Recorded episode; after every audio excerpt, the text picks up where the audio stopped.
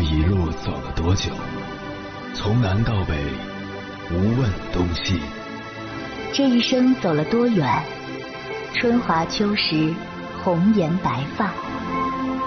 也曾鼓起勇气，奔向不曾到达的地平线。也曾迷失方向，受困于爱恨情仇的漩涡。当夜幕降临，一切归于沉寂。有人正迎着月光，踏遍千山万水，为你而来。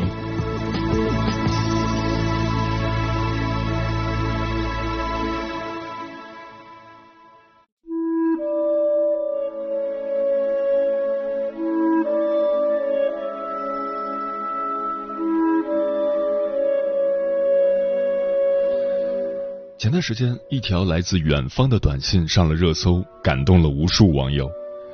陕西的一位大学生考研落榜后，给离世的爸爸的手机号发了几条短信：“爸，我研究生没考上。爸爸，我好想你，给我托个梦吧，我想见见你。”意外的是，他竟然收到了爸爸的回复：“没关系的，孩子。”谁能永远春风得意马蹄疾？你会在一次次失败中成长。我相信我的孩子是最棒的，爸爸也很想你。他瞬间泪目，因为他的爸爸已经去世三年，他实在太想爸爸了，才发了短信。没想到竟会收到新机主的暖心回复，而回复他的陌生人高先生表示。他当时收到这条短信时，考虑了很久，才决定以爸爸的口吻回复对方，因为他不想打破对方对爸爸美好的幻想，希望他能重拾信心，越来越好。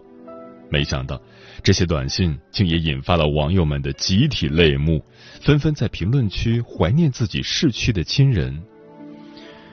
去年七月，我永远失去了最爱我的爸爸，不管我发什么。却再也不会有回复了。我一直给我妈妈的手机充话费，不舍得让她停机。我爸去世后，我妈继续用他的电话号码，九年了。我的很多密码都是父亲生前的电话，有时会幻想他突然有一天回来了。原来有那么多人。都在默默保存着和逝去亲友仅存的哪怕一点点的联系。当然，也有一些人因为太过悲伤，不知道要如何面对与逝者的联系。高中最好的朋友离开十几年了，每次想起他都很难过。有时会想，是不是要删了他的 QQ 才能不那么难受？我女儿的微信、抖音都还留着。可是里面的好友却越来越少了。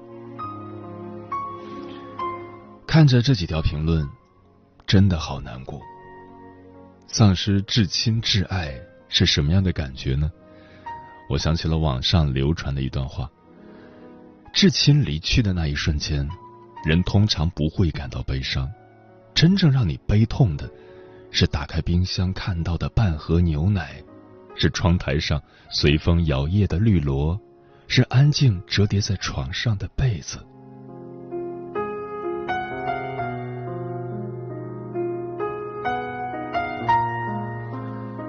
凌晨时分，思念跨越千山万水，你的爱和梦想都可以在我这里安放。各位夜行者，深夜不孤单，我是迎波，陪你穿越黑夜，迎接黎明曙光。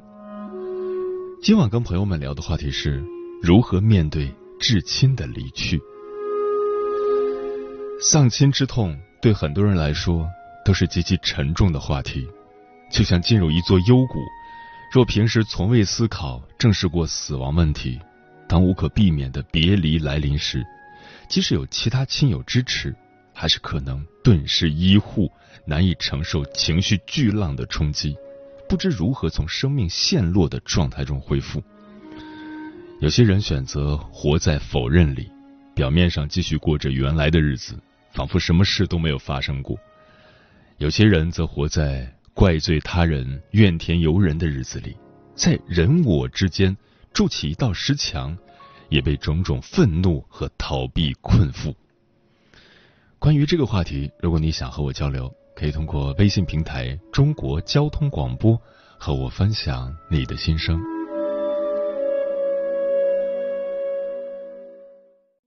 你？结婚算了，俺都有孙子了。呃，一直都单身啊。爱过。你有梦想吗？我希望多拉点生意，给孩子攒点钱。年轻的时候想当个舞蹈家。当然有啊，不过我只想给自己打工。我一直想开个花店。你走过千山万水吗？跑了二十多年车，哪儿没去过呀？我也是个旅游达人，山山水水都看过。还没走过，不过呢，我想以后是不是能够环游世界？追星算吗？从一个城市跑到另一个城市。那你呢？我。爱过，有梦想，此刻依然在路上，跨越千山万水，奔赴与你在深夜的心灵之约。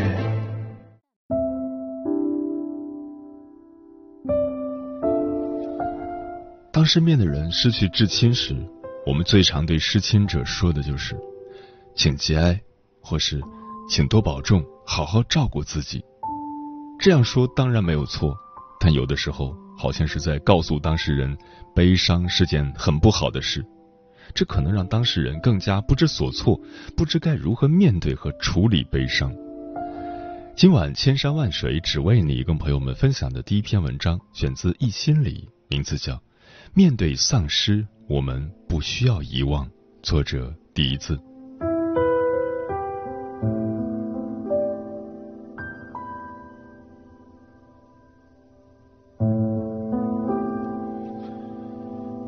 这几年，随着年岁渐长，身边的几位长者相继去世，我慢慢体会到，我们都已经到了要面对死亡的年纪了。这种丧失逼着我们不得不长大，而失去生命中重要的人，不是悲伤的结束，而是悲伤的开始。今天想和你聊聊如何疗愈悲伤。聊起这个话题，我听到最多的悲伤就是。遗憾，爷爷突然去世，我连他最后一面都没见到，就阴阳相隔。奶奶走的时候，全身插满管子，被折磨得不成人样。遗憾最后的时光没能让她舒服一点。好遗憾，当初对妈妈关心太少，小病小痛的时候没注意到，直到变成癌症晚期，后悔莫及。遗憾。直到失去一个最重要的人，我都没有跟他说过一句“我爱你”。这些无法挽回的遗憾，是生命中的未完成事件。我们可能用一生的时间都无法填补那个内心的缺口。演员王鸥曾说，自己最遗憾的事，就是在父亲病重的时候，没有放下手里的工作，回去看他，陪伴他。我现在每一天都在想起父亲的脸，觉得很遗憾，自己没有尽到一个做女儿的责任。贾玲听完泣不成声。时光要是能倒流就好了，真的。为什么这种遗憾如此刻骨铭心呢？知乎上一个匿名用户说：“就是一个很深很深的伤口，里面还在淤血，皮肉先长好了。”一碰就痛，我以为没事了，结果同学一句“我妈来接我”，伤口被瞬间撕开。我不知道伤口有多深，但肯定是好不了了。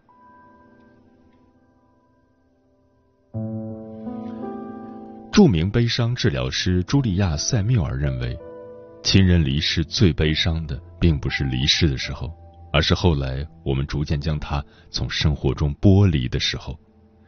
这个过程往往沾着血带着肉，而我们永远不知道，在未来的哪一个细节会与过去相遇。这种悲伤的情绪，如果得不到充分的释放，足以将一个人吞噬。时光不会倒流，人死不能复生。我们该怎样才能从悲伤的泥淖中走出来？心理学家伊丽莎白·库伯勒罗斯。在《论死亡与临终》一书中，提出了悲伤的五个阶段。罗斯认为，悲伤是一种复杂且难以被理解的情感。无论是一个人面对灾难性的个人损失、工作、收入、自由，或是亲人逝去、失恋、离婚、受骗、面临绝症、宠物死亡等，哀伤的阶段都是相同的。如果困在其中某个阶段，就无法真正达成内心的疗愈。阶段一：否认、隔离。这个阶段，悲伤的人会否认或逃避事实，认为这怎么可能发生在我身上？把自己隔离起来，其实是一种防卫机制。一般有以下三种表现：一、压抑悲伤，哭不出来。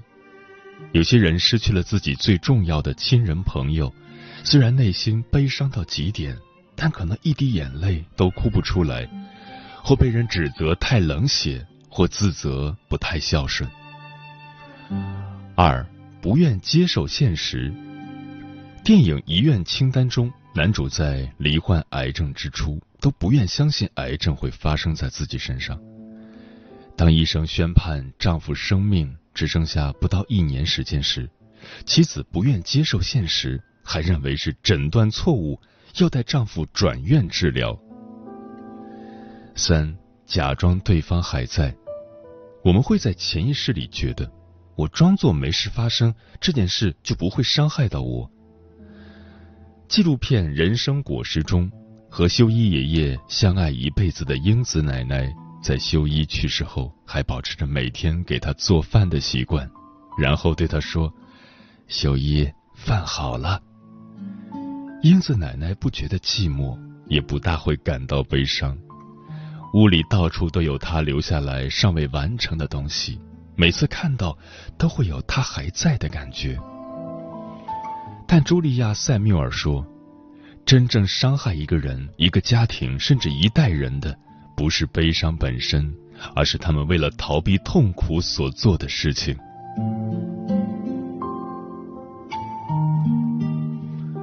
阶段二，愤怒。当我们无法再欺骗自己，度过了否认阶段时，现实的苦痛会慢慢浮现，然后把悲伤投射出去。我们可能会觉得命运不公平，反复责问：为什么偏偏是我要承受这些？也可能会对死者感到愤怒，指责他们狠心的离开自己，甚至对自己感到愤怒。责怪自己，觉得自己或他人要为亲友的去世负责，恨自己无能为力。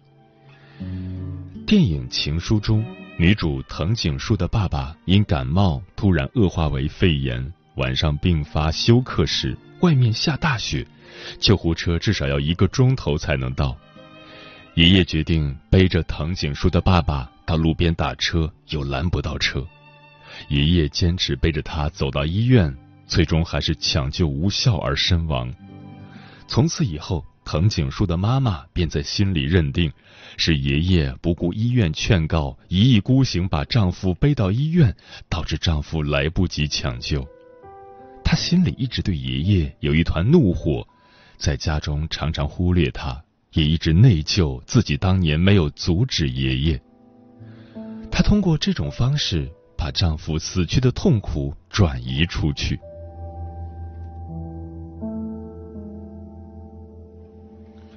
阶段三，讨价还价。愤怒过后，我们会想努力挽救，于是开始和自己或者医生或者自己的信仰等进行讨价还价，以为只要改变当时的做法，就能避免坏结果或改变已经发生的事实。比如，只要能救他，我做什么都可以，多少钱都愿意。如果我当时早点带他去医院。或许就不会变成今天这样。如果我以前能对他好一点。事实上，我们没有任何方法可以和命运讨价还价。阶段四，沮丧、抑郁。这个阶段，我们知道做什么都无力回天了，痛苦会加倍袭来，再也没有任何理由逃避。我们会变得非常脆弱、消沉、失控、自暴自弃，就像所有的希望、对未来的憧憬全部毁灭了。这是五个阶段中最难的一关，严重的甚至可能想轻生。记得我外公突然去世的时候，外婆每天不肯吃饭，以泪洗面。这个老头子真的抛下我走了，他不在，我活着还有什么意思？反正一把老骨头了，干脆死了算了。那种痛，或许没有人可以感同身受。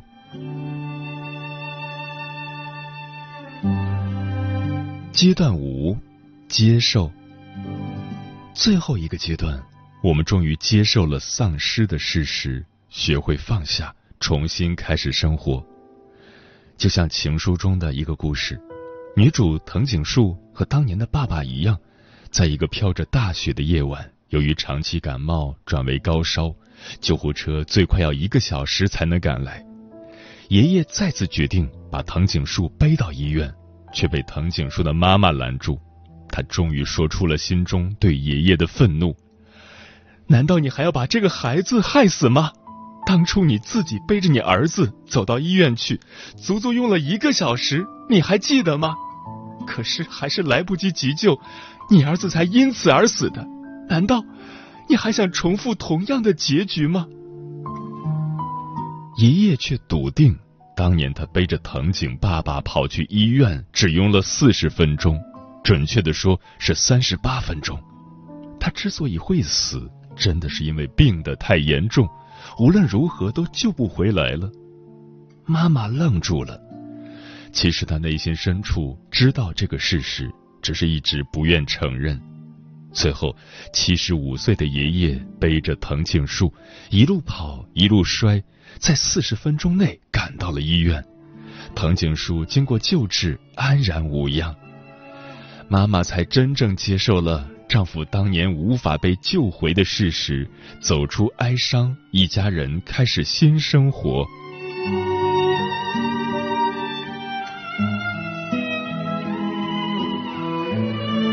罗斯认为，悲伤的这五个阶段不一定按特定顺序发生，我们也不一定会经历所有阶段，但是至少会经历其中两个阶段。我们了解他。只是帮助了解自己目前的处境，以便更好的帮助自己或亲友处理悲伤。每个人处理悲伤的时间和方式都不一样，比如亲人去世，有人痛哭流涕，有人哭不出来，有人沉默不语，有人欢声笑语，这都很正常。所以，不要轻易批判自己或他人面对悲伤的方式。情书中还有一个故事让我泪目：一个女孩的未婚夫在登雪山时不幸遇难，整整两年，她都无法接受事实，也无法开始新生活。直到朋友带她去到未婚夫遇难的雪山，她仿佛感觉他就在山上静静的看着自己，所有的悲伤、委屈、怨恨都化作一声声的呐喊。你好吗？我很好。你好吗？我非常好。你好吗？最后，他泣不成声。或许，这是他和爱人在内心真正的告别。《寻梦环游记》中有句台词：“一个人真正的死亡。”是被世人遗忘。面对丧失，我们不需要遗忘，不需要刻意删掉联系方式或者扔掉对方的所有遗物、照片等，甚至对他避而不谈。我们更需要的是整合性哀伤，带着对亲友健康的思念和连结，可以自由的走进回忆，也可以感受现实中的美好。这种哀伤是一种爱。让活着的人带着爱的力量，更好的活下去。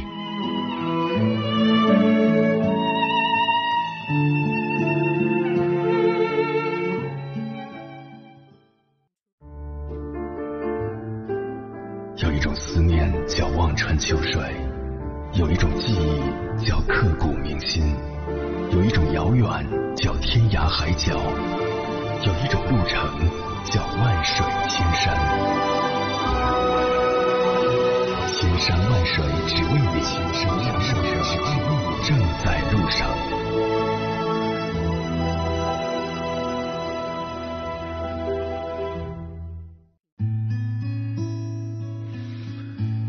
感谢此刻依然守候在电波那一头的你，我是迎波。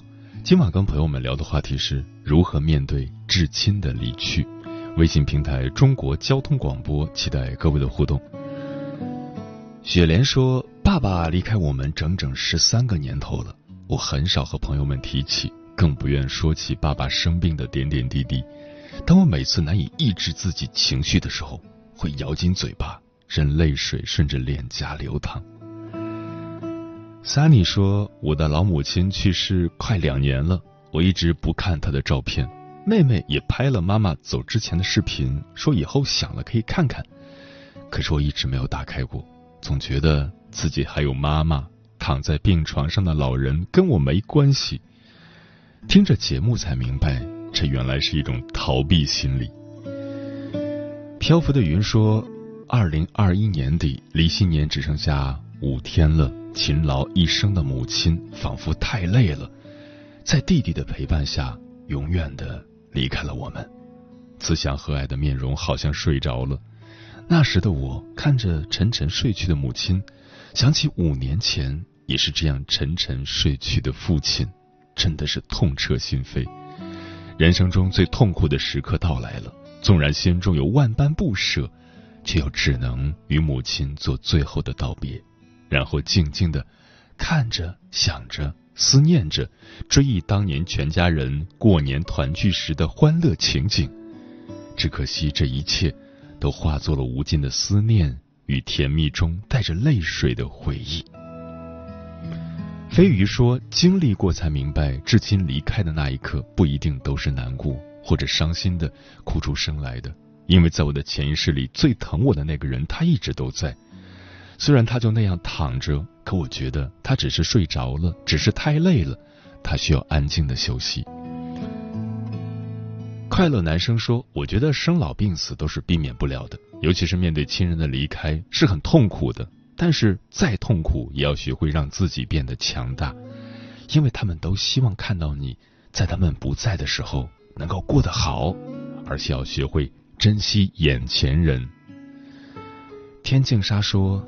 心已千疮百孔，我无力回忆，亦无力面对现实。月光倾城说：“痛彻心扉，但之后还是要收拾心情，应对以后的日子。不能面对心里梦里常有的那份逝去，那种疼惜，让人太过想念，常常午夜梦回，不能自已。”木姑娘说：“亲人的离去是一时的大雨，也是一生的潮湿。到底要晒多久，才能晒干心底的悲伤？”嗯，无论是失去至亲，还是失去挚爱，都是很难挨、不易走过的悲伤旅程。送给大家一段我过去所读到的里尔克的文字：对心中无法解决的事，保持耐性，不用现在。就得找到答案，他不会因为你不能忍受就让你知道结果。也许过了很久以后的某一天，便渐渐发现自己正在经历寻找的答案，甚至也可能没注意到改变已经发生了。这段话在这两年里深深的安慰了我，让我更知道如何在悲伤中自处。我由衷的希望他也能安慰到许多。正行走在荒漠和幽谷中的人。前方一条坎坷泥泞的小路，二十八年的光景在这里虚度，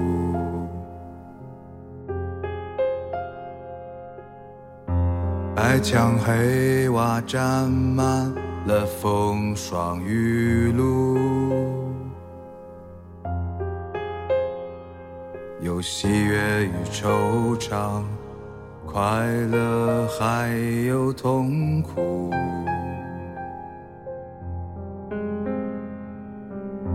晚霞的脸上有一道疤。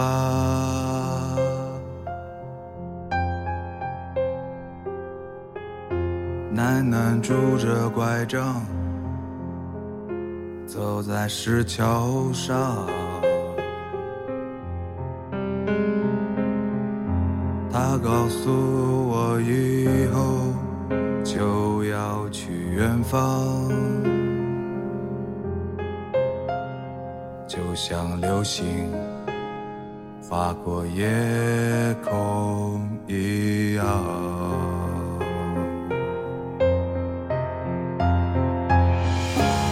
雨后的夜晚，一座不丰盛的晚餐，我们围坐在炉火旁，听你讲着身后的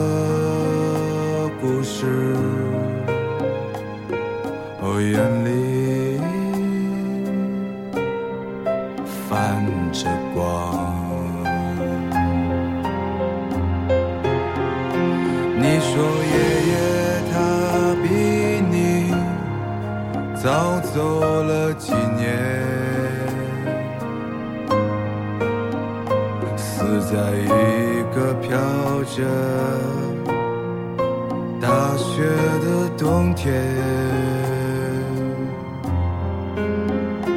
你说经常在梦里看到他，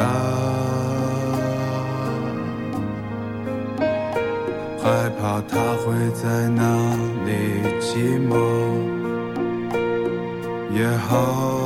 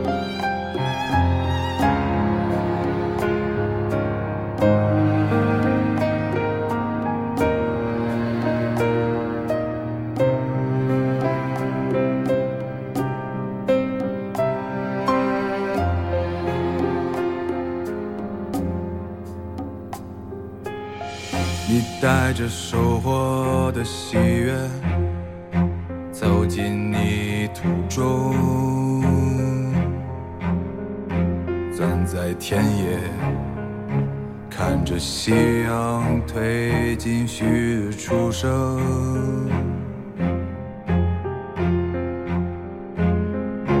爸爸望着你，泪如雨下。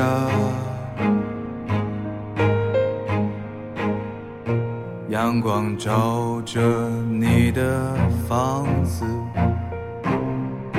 闪闪发光。